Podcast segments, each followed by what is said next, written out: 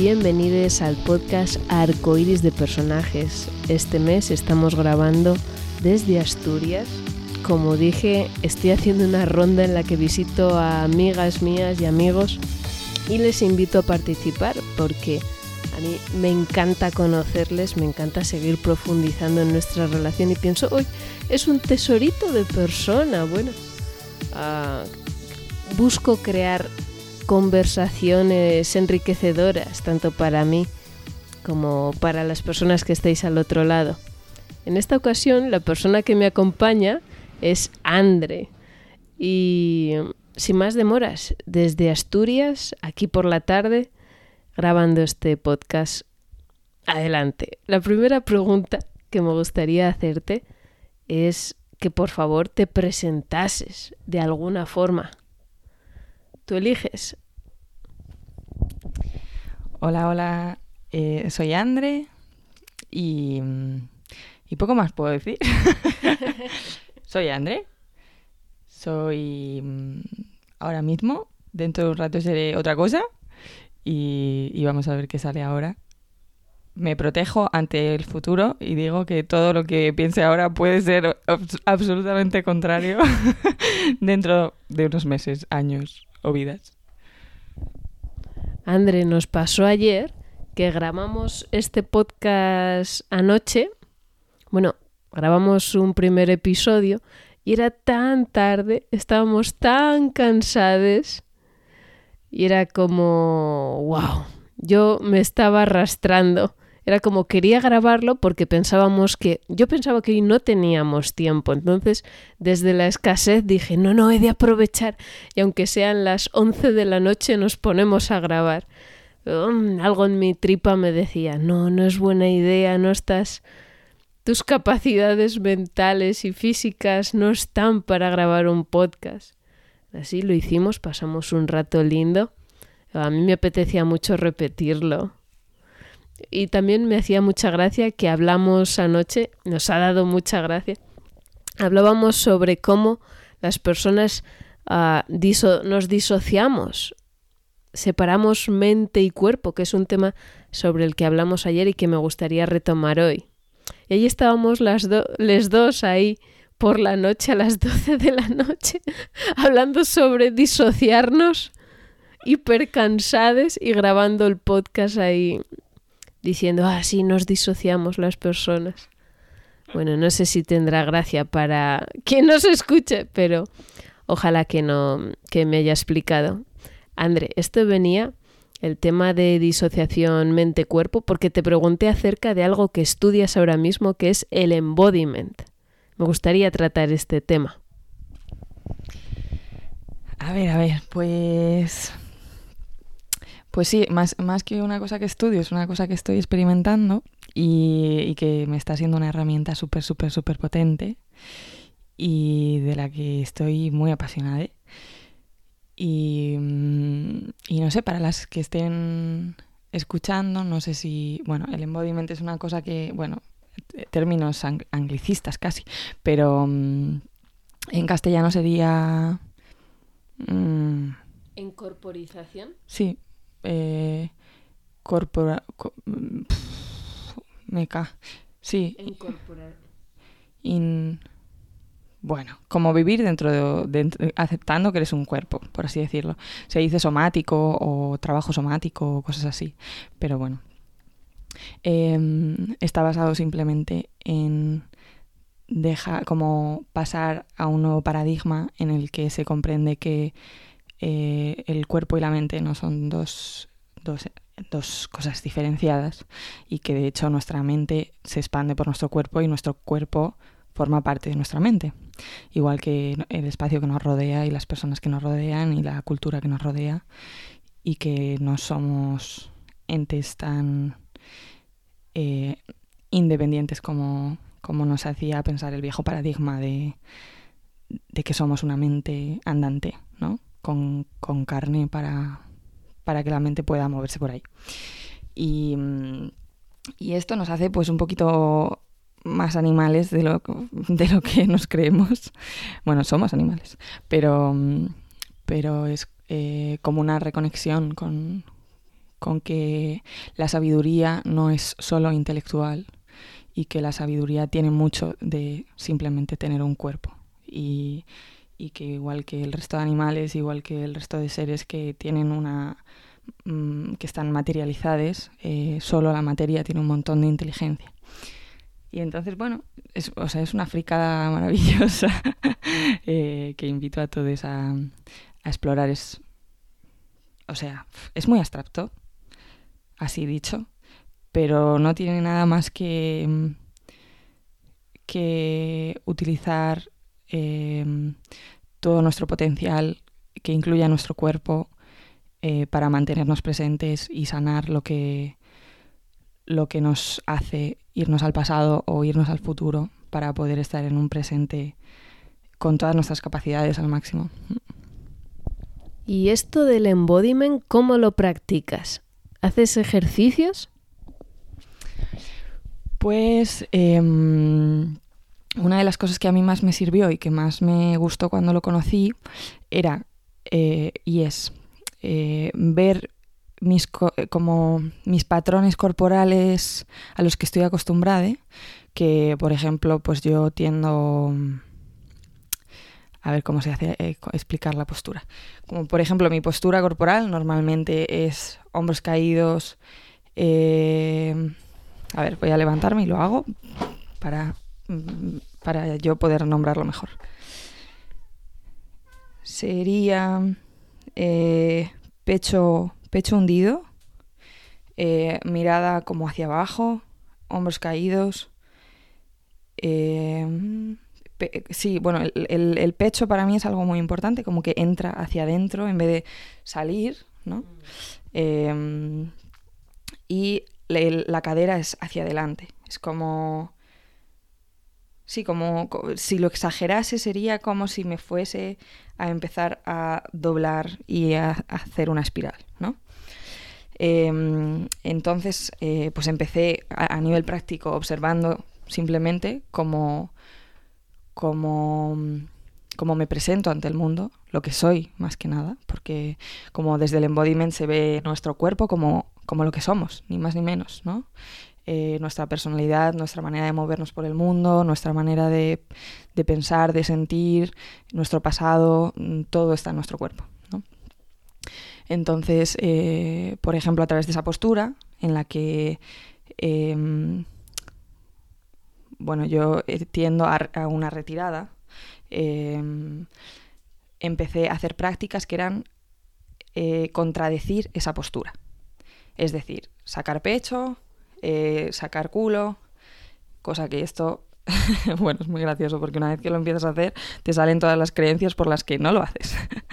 y yo pensaba, madre, si parezco un gallo de corral. Pues no, simplemente era eh, como ocupar mi espacio, ¿no? Entonces era eh, sacar pecho, sacar culo, mirada hacia arriba, hombros abiertos, que los hombros se me caían hacia debajo, hombros abiertos y era como una sensación de wow, ahora sí estoy ocupando mi pleno espacio. Mm, y, entonces al principio se me hacía muy, muy artificial. Eh, empecé a introducirlo en una práctica eh, mañanera todos los días y, mm, y, poquito a poco pues fue como integrándose, bueno, un nuevo patrón, ¿no? Eh, y ahora, por ejemplo, bueno, el momento en el que cambié fue brutal. para mí fue como, wow, increíble. Como me, me descubrí un día yendo a trabajar, bajando la cuesta de mi casa y de repente puse atención al cuerpo, que es algo que estoy intentando desde que estoy eh, en este caminito. Y dije, wow, tengo la postura, la postura de ocupar mi espacio.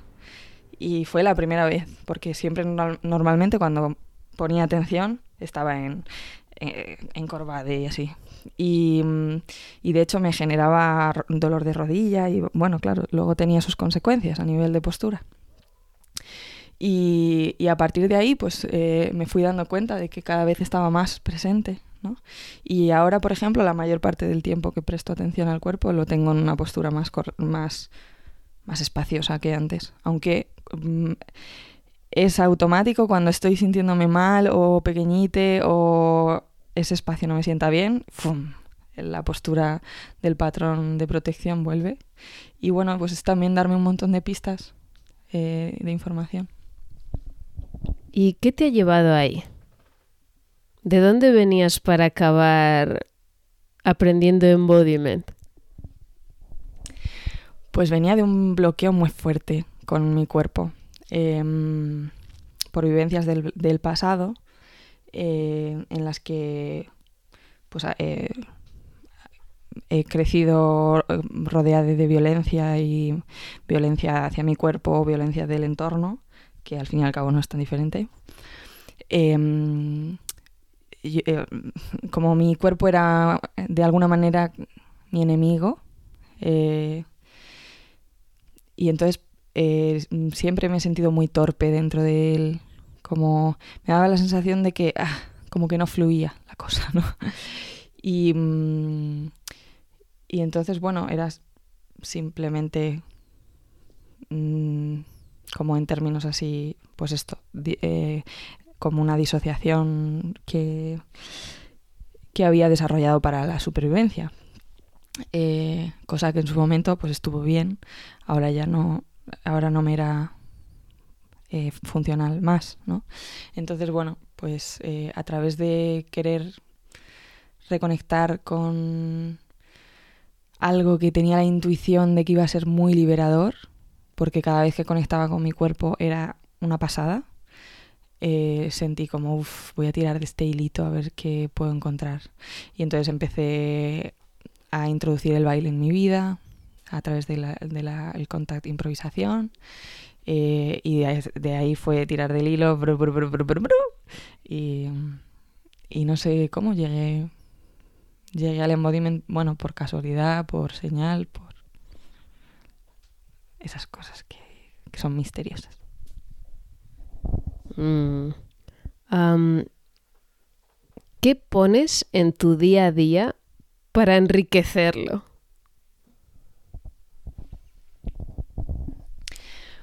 Pues intento poner... ¿Qué ingredientes añades a la cazuela? intento poner un poquito de salsa. Em, bueno, sí que eh, un poco de movimiento. Esto me he dado cuenta de que me sienta muy bien bailar. Em, dulzura también me sienta muy bien, como el contacto tierno con, otras personas queridas, con el cuerpo destensadito, relajado, en seguridad. Eh, la compañía, que me sienta muy bien también. Eh, la soledad elegida, también me sienta muy bien. Eh, y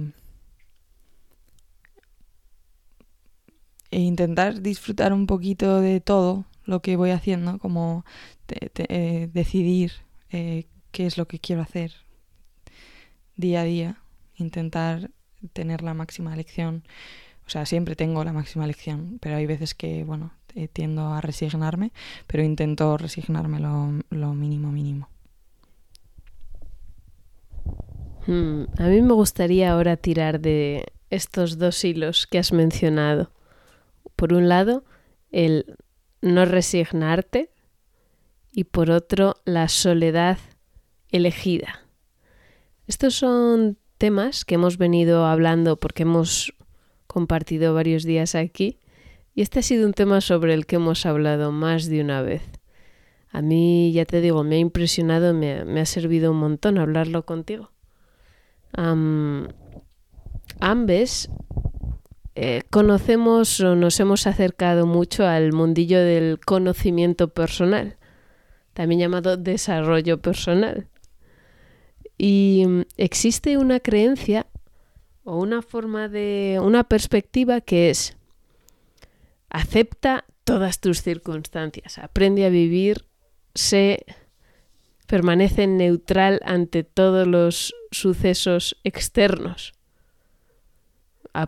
sí, también se acerca esto a, al menos yo lo percibo así, se acerca a las tradiciones budistas y del zen de, sí, mantente encefalograma plano lo más posible. Bueno, que no te afecte ni lo muy bueno ni lo muy malo.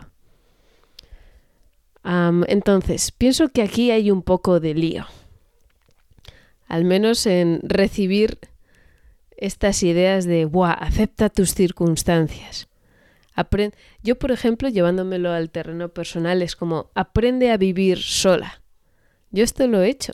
Decir, ok, por circunstancias, ah, he elegido vivir en, un, en, la, en, una ciudad sola y digo, bueno, pues me lo tomaba como reto, como cosa de, wow, pero también total muy influenciada con el crecimiento personal, mucho, de decir, ok, si estás aquí, aprende a estar bien contigo misma, en soledad, contigo misma full, contigo misma todo el rato, porque si consigues eso es que consigues estar en paz contigo. Entonces, claro, hablándolo contigo es como... Uy.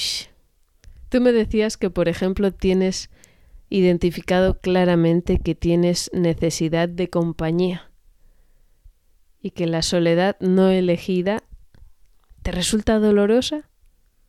¿La sufres? Me gustaría que profundicemos en estos temas. Pues a ver, temazo. Eh, Sí, yo he de reconocer que me ha costado mucho reconocerlo, que, los largos periodos de tiempo en soledad no elegida, eh, en aislamiento y sin poder recurrir a personas queridas para mí que me, que me son saludables, eh, en muchas ocasiones me ha sido un sufrimiento. Me ha sido una angustia de día tras día, de de esperar a, a que se acabe el día, de llenarlo de cosas, pero con esta sensación de llenar el día de cosas para que llegue el día siguiente y el día siguiente y el horizonte era volver a ver a gente, como cuando la gente fuese a volver o cuando, eh, como por ejemplo el, el, verano pasado, no el anterior, me pasó esto, ¿no? Como que yo vivía en una casa con, con, otras, con otra persona y y se fue en verano y toda la gente, como, bueno, toda la gente que yo conocía aquí se fue en verano em, y, y yo pasé un verano disimulando que estaba bien, pero estaba mal. o sea, estaba, estaba mal. Y entonces para mí eh, me vino todo este pensamiento de, de crecimiento personal malentendido, que realmente no sé lo que quería decir Buda o, el Zen o... No, sé a lo que se referían, sé lo que yo acabé entendiendo de mala manera, eh, que era como mm, sobreponte a las circunstancias, saca lo mejor de ellas eh, y lo que hay es lo que hay, ¿no? Esto Em, a mí mm, me hizo caer, por un lado, en no reconocer mi vulnerabilidad, que como autoexigirme estar en un punto en el que no estaba, eh, autoexigirme ser Buda cuando no lo era, em, y, querer ya estar en un punto en el que no estaba. Eh, entonces, eh, para mí fue una excusa para no vulnerabilizarme ante mi entorno, ¿no? Y, no reconocer, estoy pasando un mal tiempo. Yo fingía que todo iba bien. Esto, esto no puede ser que nadie me lo recomiende. en plan, realmente no, esto no, no como no, me fue saludable y yo me di cuenta de decir, estoy generando una desconexión con mi entorno muy fuerte, ¿no? Porque estoy fingiendo, mintiendo, eh, engañándome a mí misma. Y luego, además de eso, me di cuenta de que de que el contacto para mí es una necesidad.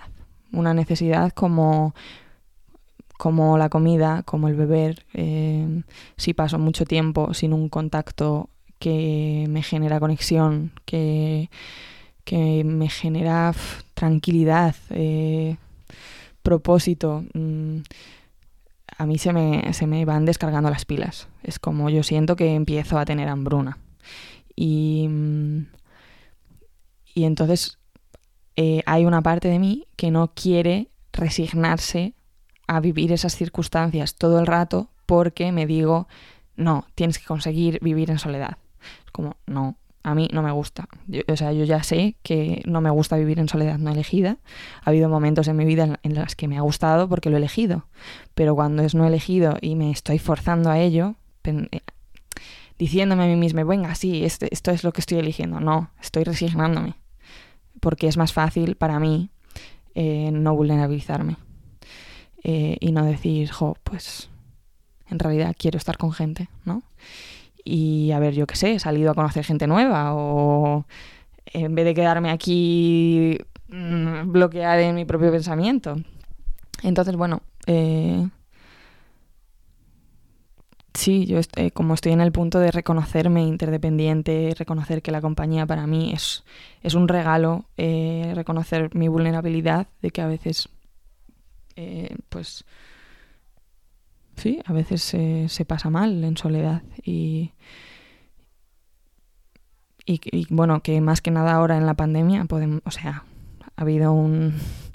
Supongo que muchas personas han vivido este aislamiento forzoso que es una tortura. O sea, antiguamente esto se utilizaba para torturar a la gente. Las prisiones están aisladas por algo.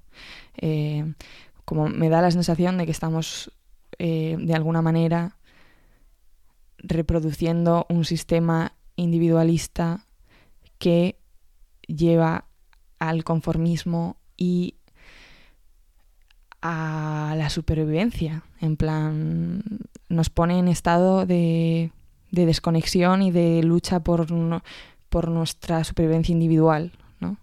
Entonces, bueno, para mí no quiero reproducir las cárceles en mi vida y, y me anhelo la compañía, la busco eh, y sobre todo porque una vez que la tengo y la tengo bien, saludable, hace que no caiga en compañías cualquiera hace que elija mi compañía realmente con un filtro. Em, sin embargo, cuando me cuando finjo que todo va bien em, y no reconozco mi necesidad de compañía, acabo conformándome con cualquier compañía que en realidad no me aporta, me, me puede ser incluso no saludable. Entonces, bueno, para mí ha sido importante este paso. Hmm. Hilando un punto más fino, algo que me gustaría mencionar es esto que hablábamos sobre la resignación. Sí, yo soy especialista en la resignación. Em, pues para mí está muy vinculado con lo que estábamos hablando. Eh, pues esto de, ah, hoy es lo que me ha traído la vida, ¿no? Que lo hablábamos ayer también en el podcast, que, que no saldrá nunca a la luz.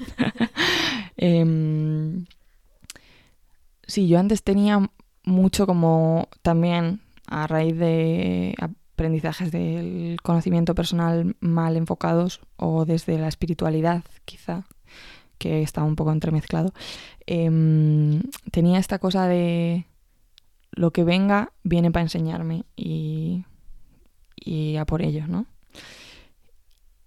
Y detrás de ello, para mí había una excusa muy fuerte de no decidir nada.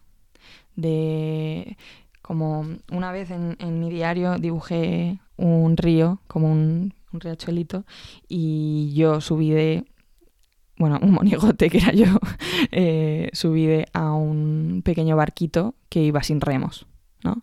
Y, y ahí el río a tope, y yo, oh, ¿A dónde me llevará la vida? ¿Qué vendrá después? ¿Una piedra? No sé qué. Bueno. y, mm, y, era esa sensación. Mi vida era esa sensación de.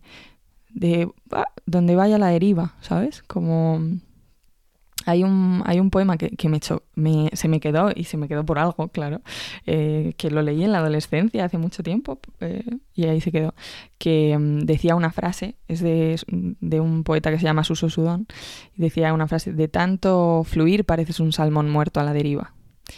Y esta frase a mí se me quedó, no, no recuerdo nada más del poema, pero esta frase fue como, me hizo como un puñal eh, en el pecho y, y esta, era, esta era mi manera de... ¡Hala! Y era una...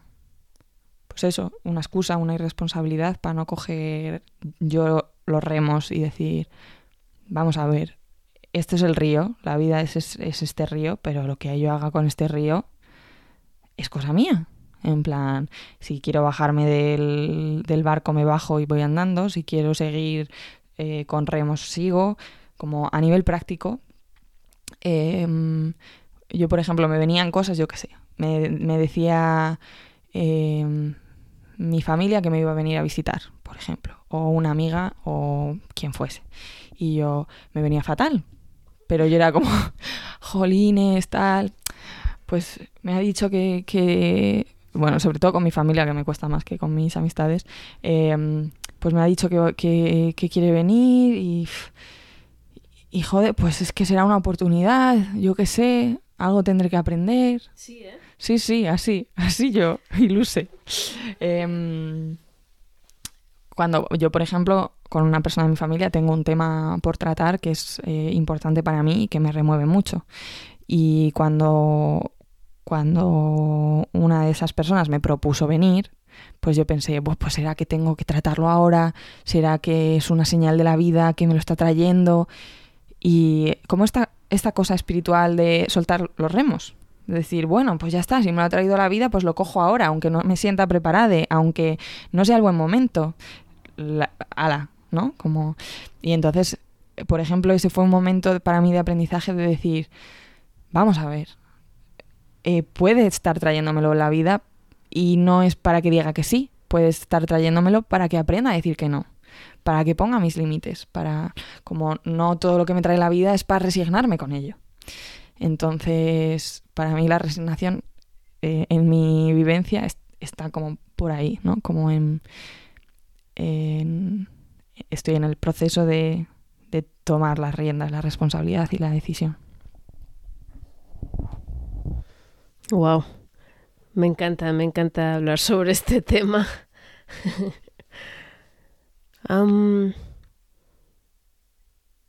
Vives en un monte, bastante cerquita de una población, de un municipio, con su súper, con todas las tiendas, pero vives en el monte. ¿Seguirás en el monte? A tope con el monte.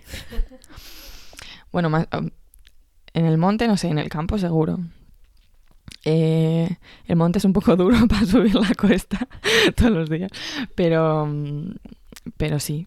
eh, para mí estar en el campo es muy importante, me conecta mucho con el presente, me, me mantiene más centrada, me, me llena de agradecimiento, me, me cuida, eh, me da regalitos todos los días. Bueno, esto del agradecimiento es como... Ahora están sonando los pajaritos de fondo.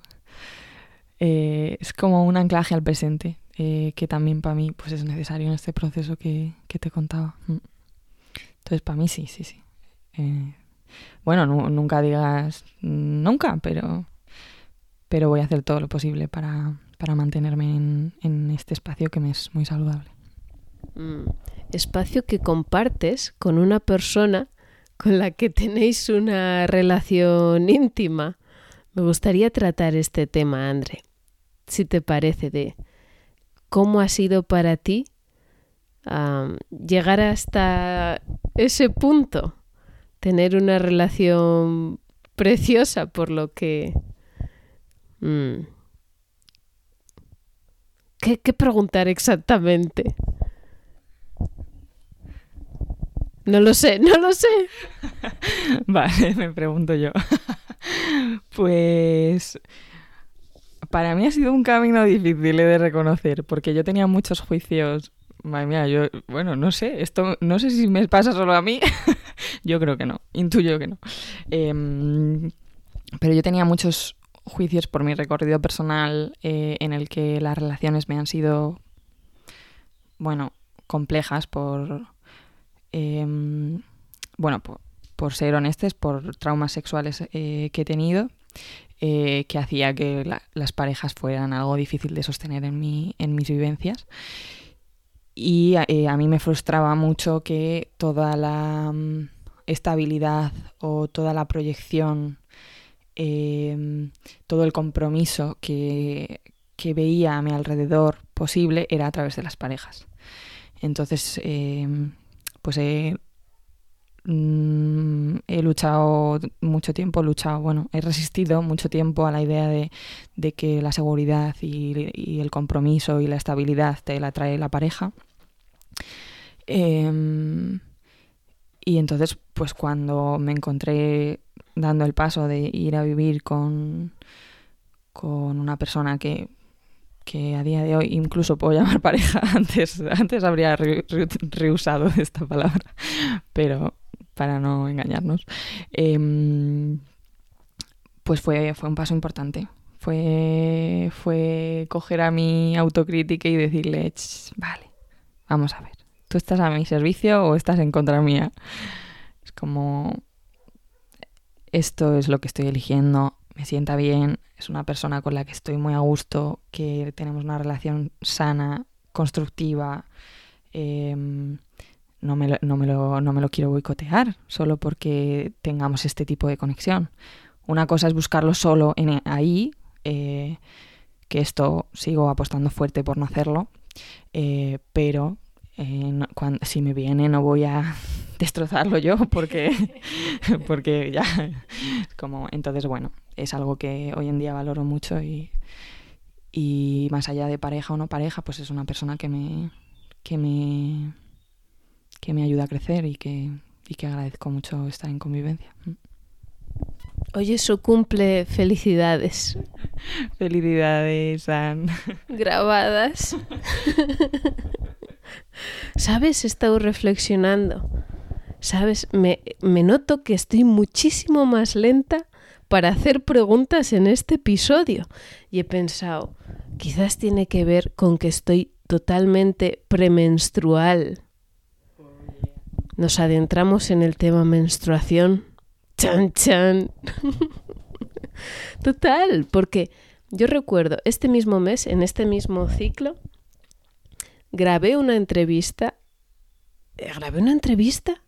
Estoy segura de que he grabado la entrevista con Nieves, la anterior, en otra fase del ciclo menstrual. Y yo me noto muy diferente.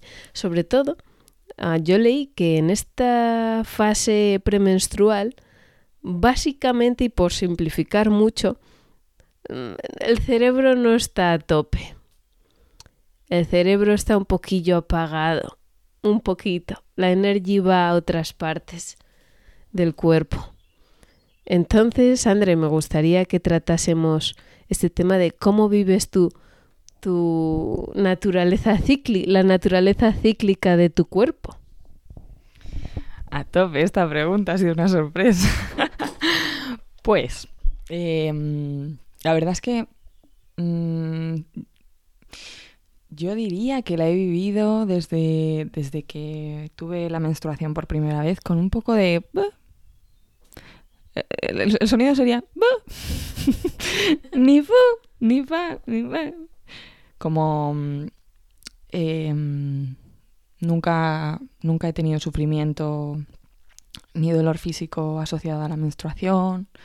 Eh, me entero cuando viene, como lo siento enseguida, como nunca me mancho ni cosas así. es una menstruación muy aliada y cómoda. Y, y, entonces para mí, bueno, pues unos días en los que sangraba por la vagina, un poco más. No... Eh, he tenido poca conexión con, con mi vivencia cíclica. Eh, también yo soy una persona bastante tranqui la mayor parte del tiempo, entonces eh, me da la sensación de que, bueno, que con la menstruación estoy tranqui, pero bueno, como siempre. entonces, pues quizá, eh, por ejemplo, eh, el año pasado que tenía un, un, una rutina eh, más estricta para mí, como menos a, menos a mi ritmo, ahí sí que lo noté de que el cuerpo no quería ir ni, ni para adelante ni para atrás, decía no. Y ahí, por ejemplo, fue la primera vez que, que me di cuenta de, de, que esos días me apetecía quedarme tranqui, como no forzar la maquinaria. Pero como normalmente no la fuerzo, pues, pues no, no lo suelo sentir. Entonces, pues así. Eh, en mi casa siempre ha sido un tema como muy... Bueno, tampoco es que se le diese eh, la importancia que tiene, eh, pero tampoco se hablaba de manera negativa, simplemente neutral. Eh, y entonces, bueno, pues... Es... Sí, así va. Esto me gustaría conectarlo con este punto de vista, yo considero bastante peculiar tuyo de cómo tomarse las actividades barra trabajos barra ah, tareas de la vida. Me gustaría que contases un poco cómo vives tú el tema laboral. Bueno, el tema... Um, sí, este... Ah, yo, claro, voy a contar esto de las tres patas, que lo he estado reflexionando estando aquí en Asturias.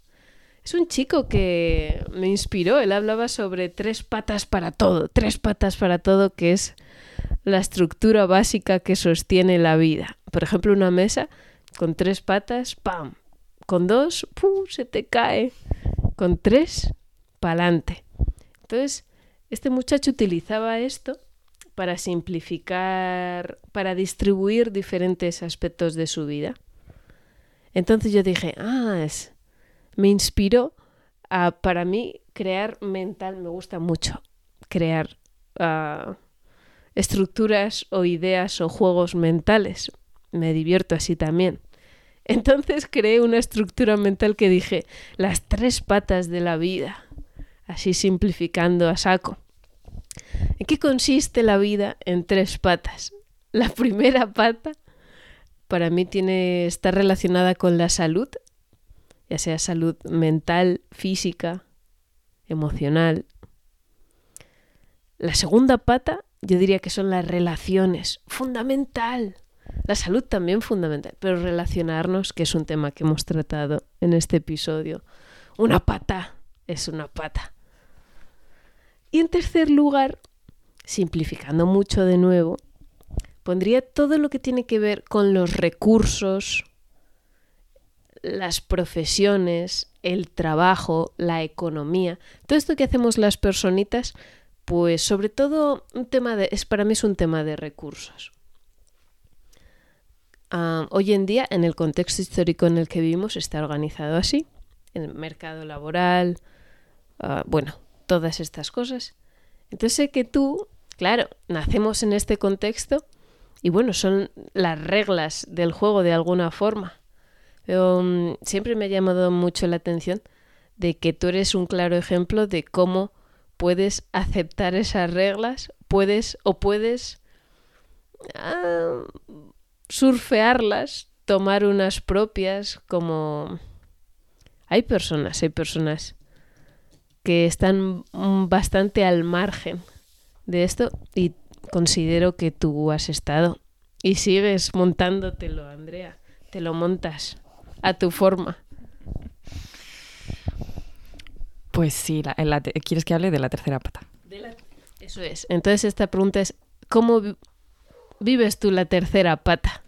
La tercera pata a tope. A ver, pues a ver, con el contexto de que yo vengo de familia que se consideraba pobre pero era rica, vivían desde la escasez.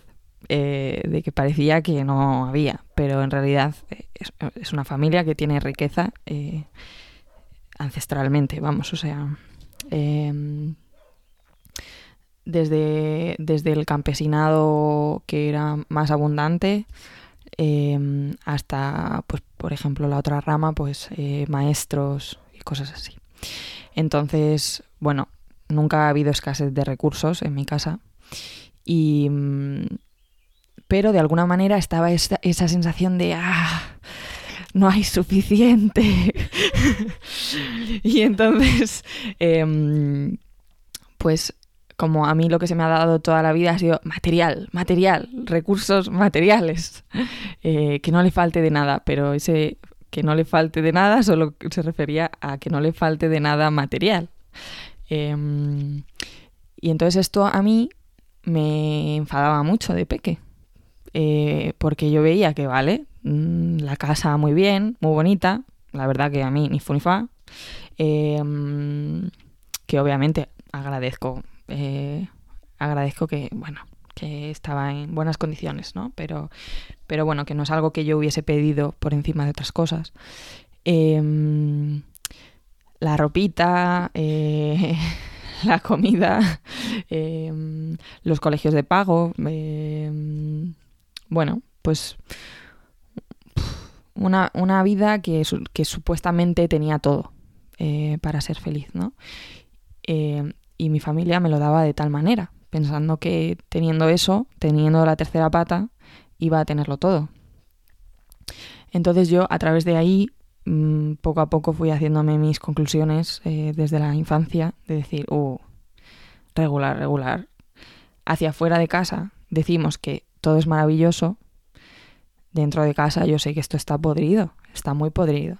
Como os contaba antes, he vivido con mucha violencia, eh, con mucho enfado, porque también eh, mi padre, por ejemplo, era un señor de buscar recursos, etcétera, etcétera, pero eh, se esforzaba, se esforzaba mucho, ¿no? Dentro de sus propios traumas de adicción al trabajo, de hacer todo porque su familia esté mejor y mejor y mejor, pero, pero sin final.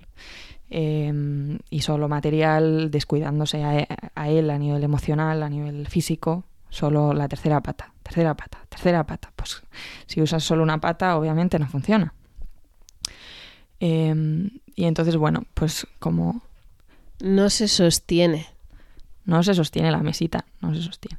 Y entonces esto, pues yo lo, lo vi desde, desde bien chiquite y, y pues cuando empecé a decidir yo sobre la vida, pues me fui un poco al otro extremo y dije, me cago en la tercera pata. yo solo quiero la primera y la segunda. Y mm, claro, desde haber vivido esa parte con abundancia y de haber vivido las consecuencias eh, de, centrarse solo en esa pata. Entonces, em, pues mi, mi cosa fue, yo quiero vivir sin dinero. y así lo hice. Eh, estuve varios años, que ya no recuerdo cuántos, pero estuve varios años viviendo sin dinero. Em, tenía muy poquito, en plan, creo que viajaba con 50 euros que, que, a veces gastaba un poco y luego la gente me daba y se volvía a reponer, pero intentaba usarlo lo menos menos posible.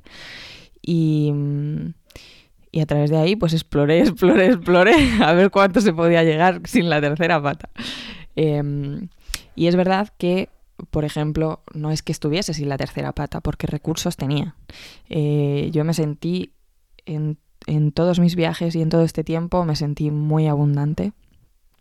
Eh, fueron viajes eh, no, muy lejos, en plan Francia, España, lo más lejos que llegué fue Dinamarca, Grecia. Em, pero vamos, que, que era simplemente como estar viviendo mi vida de investigar ¿no? otras maneras de estar en el mundo e intentar hacerlo con el menor dinero posible.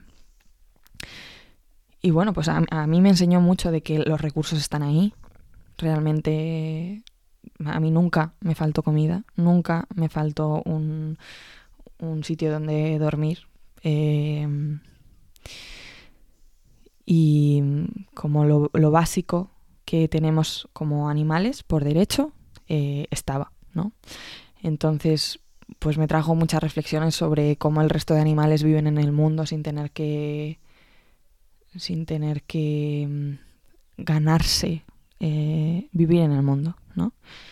Em, yo veía ahí a, los pajarines eh, montándose sus niditos con el barro y yo decía, joder, ¿por qué nosotros lo tenemos tan complicado? Que tengo que ahorrar no sé cuánto tiempo de mi vida para comprarme un terrenín y hacerme mi casa de barro como, como este pajarín. Entonces esto, pues, la verdad me enfadaba, porque yo quería quería parar el ciclo familiar del esfuerzo por el esfuerzo y, y de vivir enfadade porque me pasaba el día esforzándome. Yo esto lo había tragado mucho en casa y quería intentar romper este ciclo. Eh, desde mis privilegios y, y, es así, pero bueno, desde, desde mi lugar, pues eso, esa era la sensación que yo tenía de que podía sanar y transformar, eh, tanto en mi linaje ancestral como en mi persona. Era lo que me llamaba. Entonces, bueno, pues ahí he ido haciendo mis cosas. Luego, como estos dos últimos años volví a retomar eh, el uso del dinero poquito a poco, porque al principio me daba como un poco de alergia. eh, ahora lo vivo con mucha más tranquilidad. Es verdad que sigue sin faltarme. Eh, igual que me llegaba la comida, he podido explorar que me llega el dinero. Eh, no en abundancia, pero lo suficiente, bueno, sí, en la abundancia suficiente como para seguir dando y poder sentirme generosa con mi entorno, con el mundo y conmigo misma. Eh, y, y sí, la sensación de gratitud y de y de esperanza sigue ahí. Sí que, sí que siento que he sanado eh, un poquito esa parte que quería sanar. Y, y bueno, y sigo intentando de alguna manera, contra picheos y esas cosas, llegar a tener mi, mi, cachito de tierra donde poder hacer mi casa como, como el pajarín. Mm. La patita 3. Claro. Es que contexto histórico siglo XXI, la patita 3 es la pataza 3. Hay... Uf, está muy culturalmente la pata 3 es tremenda, ¿no? André, ¿tú te ganas la vida?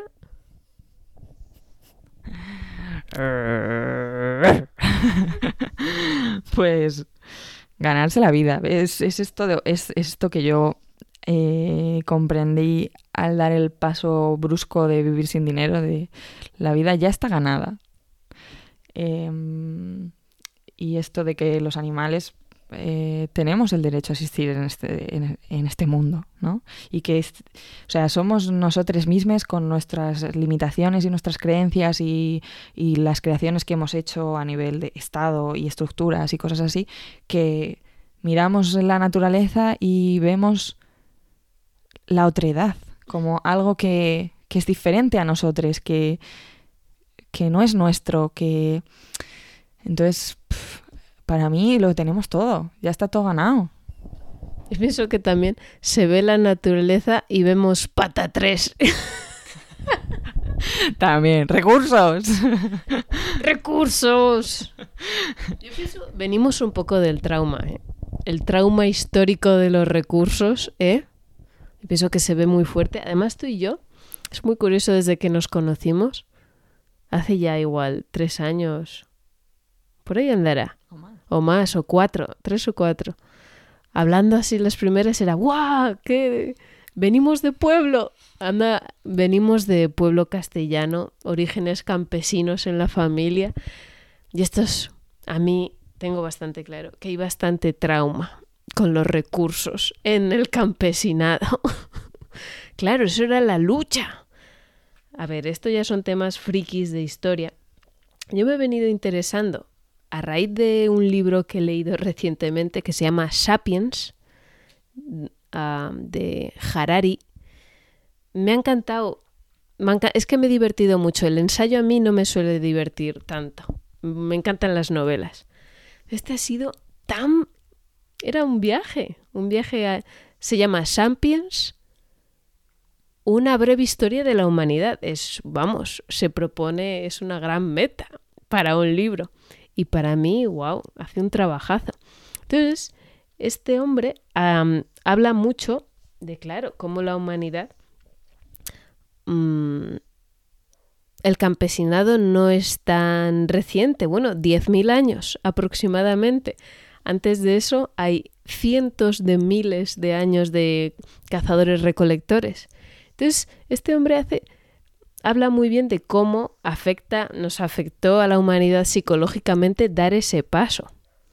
de decir, ok, pues nos empezamos a asentar, que bueno, a la vez es apasionante, la evolución humana es un tema apasionante, es una cosa, wow, y es que es imparable, es que a, a mí una parte del contexto histórico actual es como, claro que hay cosas que se que pueden parecernos disfuncionales. Pero mm, pienso, se van a acabar, todo tiende hacia un equilibrio finalmente. Y si no nos está funcionando, no problem, ya va a dejar de funcionar. Tarde o temprano se va a caer por su propio peso si no es una estructura sólida. Total. Campesinado. Claro, eh, el campesinado dijo eh, hubo ahí un cambio psicológico muy fuerte, de dar vueltas por ahí, trabajar por los estudios, trabajar bastantes menos horas que el campesino. Hay bastantes investigaciones sobre cómo cazadores recolectores tenían mucho tiempo para mirar a las musarañas, en general. Como podías cazar, podías tumbarte muchas horas y estar ahí con... Claro, iban pandillas. Con todo esto no quiero idealizar esta vida, porque mis amores no, no hay vuelta atrás. Una vez que la humanidad pasó al campesinado, se olvidó. si llevas... Si te han enseñado, claro. si estás en el poblado campesino ya y tu familia anterior Ah, tu familia ha dejado de hacerlo, es que se pierde la habilidad. Ya no hay vuelta atrás. Entonces no hubo vuelta atrás. Una vez que las personas iban socializando en ese entorno, no hay vuelta atrás. Entonces, campesinado. Se empezaron a sentar y claro, el asunto era mm, la trampa que llama, de hecho este autor se refiere a esto como la gran trampa del campesinado, lo llama así. Era como sí, es por los recursos, por asegurarnos recursos, porque es cierto, sobre todo mm, domesticar plantas y animales que te aseguren una cosecha, que te aseguren una alimentación. Y que, bueno, os invito a todos a leer todo este libro. La conclusión finalmente, entre otras, es que, uff, era un arma de doble filo asentarse. Por un lado, dio pie a, una interdependencia entre las personas mucho mayor, porque claro, una persona cazadora recolectora era, era como un ninja bueno, era, esta gente era increíble. Eran como un... No hacía falta ir a gym, yo pienso. Era gente que estaba súper en forma, bueno, en forma máximo. y esta gente cazadora recolectora había de aprender de todo un poco. El nivel de variedad en su día a día, este anhelo, yo veo hoy en día muchos anhelos en el siglo XXI de traer cosas de estos tiempos cazadores recolectores como ah la rutina mamor la rutina es algo totalmente campesino. A hacer cosas diferentes total viajar esta eh, pienso que tenemos ahí un anhelo porque son necesidades que tenemos ahí también. Bueno es que nos hemos pegado ahí la tira la humanidad se ha pegado en el periodo cazador recolector cientos de miles de miles de años, muchísimo. Esa última hora que está el campesinado. Entonces, bueno, se dice que durante campesinado se empequeñeció el cerebro, no está claro, son hipótesis, pero se dice que la dieta, la dieta humana se, se empobreció muchísimo. De hecho, hoy en siglo XXI se ha vuelto mucho a la dieta paleo Cosas como la cetogénica de decir, mi amor, es que los cereales no nos sientan tan bien, son poco nutritivos. Entonces, ah, hay bastante... se, hay una hipótesis muy fuerte en ciencia que es que durante el campesinado nos empequeñeció el cerebro un poquito a la humanidad.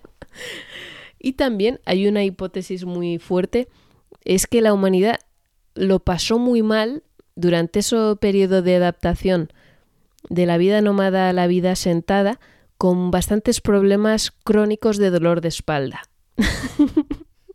claro, no estábamos acostumbrados a estar ahí agachados. Y hubo, se ha visto bastante que problemas de espalda de actividad campesina. Y bueno, trayéndolo a, después de este breve inciso, esta breve clase de historia, me gustaría traerlo a nuestras vidas y cómo nosotros, claro, he dado un contexto a esto que estábamos hablando, bastante alargado, de mm, cómo nosotros venimos de cultura campesina. De hecho, pienso que es algo muy importante en nuestra cultura. Venimos de ahí, venimos de, oye, estas son mis cuatro paredes, lo mío es mío, uf, como me lo quites, ya no sé hacer otra cosa. Claro. La vulnerabilidad creció mucho en el campesinado. Una mala cosecha te jodía la vida. Bueno, que se lo digan la hambruna de Irlanda y otros ejemplos. Como, claro, creó gente pues mucha más rigidez, mucha menos... Mm, sí, te iba la vida en ello, en defender lo tuyo a muerte. Y muchas veces es que se te iba sí o sí por alguna cosa u otra. Entonces, todo esto viene de la cultura de la escasez y del esfuerzo. ¿Qué es esto que hablábamos? Sí, por ejemplo, yo en mi familia también veo la guerra, la posguerra, em, que bueno, pues esto, que esto que nombrabas antes, de que, de que venimos de una cultura traumatizada en la que ha habido escasez de recursos em, y, y que ha habido conflictos que han generado una desconfianza tanto de la tierra eh, como de las personas. Em, y de nuestra interdependencia como animales, ¿no? Entonces, pues, pues obviamente al final una cultura eh, y unas personas traumatizadas eh, que tienen desconfianza de tanto de la tierra como de las personas que les rodean, eh, que tienden a pensar, pues, me tengo que esforzar y tengo que sacrificarme y la vida es un esfuerzo y como todos estos pensamientos que vienen de tengo que sobrevivir, estoy en estado de peligro. Y esto pues no es, obviamente, se pasa de generación en generación y de ahí venimos. Por suerte es nuestro momento ahora de ser el punto y final a esto. Y esto está cambiando. Bueno, pienso que todas las personas no perciben que mis amores ya no... Eh, ya no más campesinado. ya no más y nos vamos a pasos galopantes a era digital. Viene muy fuerte este tema. Ah, cambios muy drásticos, cambios tremendos que nos van a retar lo más grande. A su vez, yo me gusta verlo como wow. Es un océano es un océano de posibilidades también lo que tenemos hoy en día. Llega embodiment, llega una novia de otra parte de, de un tierras lejanas a las tuyas, tú de tierras lejanas llegas a otras tierras a un montón de kilómetros, has ido por... has llegado muy lejos, es como wow. Por darle un punto de esperanza al campesino. o sea, yo creo que volveremos, volveremos a la Tierra, eh, sin duda. Em, mezclado con, lo que viene, ¿no? Pero yo creo que la conexión con la Tierra es algo a, lo que también, yo por observación, pienso que, estamos volviendo, que, que la vida en las ciudades cada vez se vuelve más innecesaria. Eh, la industrialización se acaba también, ¿no?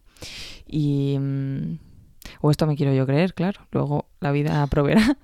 Pero, pero sí que con la pandemia y todo esto me da la sensación de que de que está volviendo un, un retorno a, a la naturaleza, a lo rural y con ello volverá el, el vivir más de lo que tenemos cerquita, de, de hacer nuestras propias huertas y bueno, un, campesinado eh, con más privilegios que el que había antes, eh,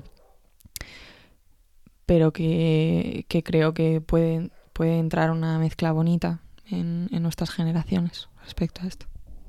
Yo también pienso que la mezcla puede ser, wow, qué riqueza.